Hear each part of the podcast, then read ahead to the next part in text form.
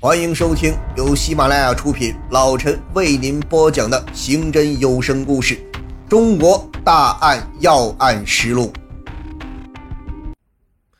案子在查，民警在苦苦的寻找着突破口，一面进行重新认证，一面加大力度进行排查。然而，没有让人兴奋的东西出现，案子一度进入焦灼状态。六月十三日，不幸再次发生。当晚六时，警方接到报案，古塔区长安里一位四十多岁的妇女于某在家中惨遭杀害。犯罪嫌疑人的手法与五三幺类似。警方进入现场了解到，死者于某四十五岁，丈夫在海南做生意，她已和丈夫分居多年。于所住的房子是朋友的，刚住进来不到一个月。她在晚九点左右回家，邻居证实听到了开门、放水和洗澡的声音。现场也发现他的胸罩和内裤整齐地晾在卫生间内。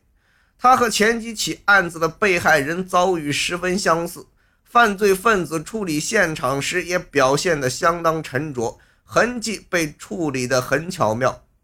警方在调查中发现，于某幺三五零四幺六的手机在现场丢失。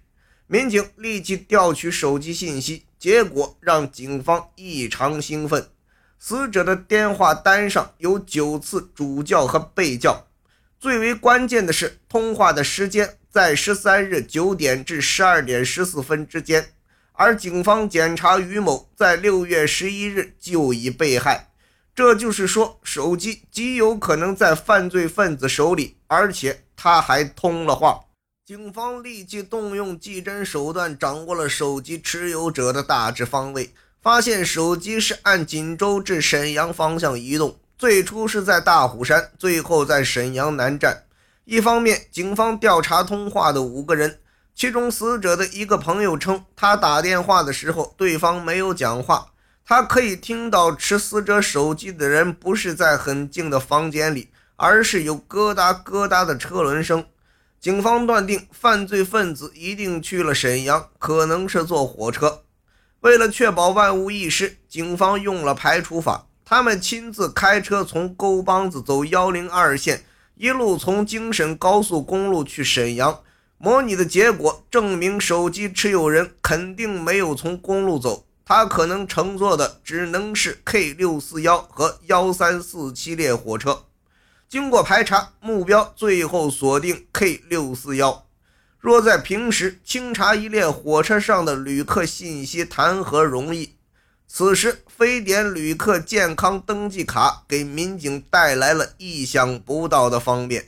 六月十四日，警方将十三日的 K 六四幺旅客健康登记卡一份不落地背了回来。按照旅客健康登记卡的记录，当天从锦州上车到沈阳下车的共有二百五十七人，其中男子一百五十九人，女九十八人。从锦州车站上车的是一百三十九人，男七十五人，女六十四人。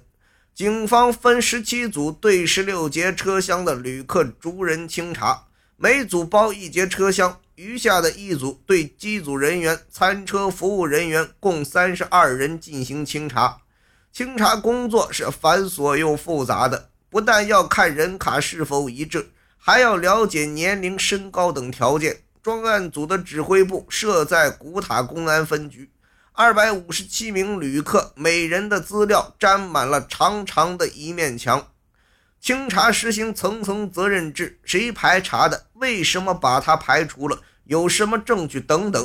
民警们在山东、河北、北京、沈阳等地往返奔波开来。从十四日至二十三日晚十天的时间，第一次排查基本结束，确定十四名可疑人，其中男十三名，女一名。此时四人的名字下面贴上了红色的小五角星，这意味着他们是重点嫌疑人。许祝贵的名字赫然列在上面。警方了解到的情况是，他当时用的就是本名，但从种种迹象上显示，他有很大的嫌疑。沈阳南站昆山路附近有个二手手机市场，这里一直生意兴隆。锦州警方在做锦州至沈阳行车路线实验的时候，曾到这个市场进行过调查。在调查中，他们在此得到一个意想不到的收获：在一家手机店里查到了五三幺案中被害人的手机。通过老板江某的介绍，警方了解到来此卖手机的人的体貌特征和前几位受害人描述的犯罪嫌疑人大致相同。这个意外收获让办案民警兴奋不已。六月二十四日，当 K 六四幺列车旅客排查结果出来后，警方当即决定第二天组织辨认。警方对此次辨认是抱有很大希望的。他们除了安排受害人辨认外，还专程把江某从沈阳请来。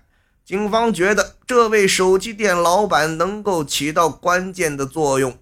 江某曾向警方介绍，当时去他店里卖手机的人共去了两次。第一次价格没有谈妥，那个人走了。后来又回来，磨叽了好半天才成交。本集播讲完毕，感谢您的收听。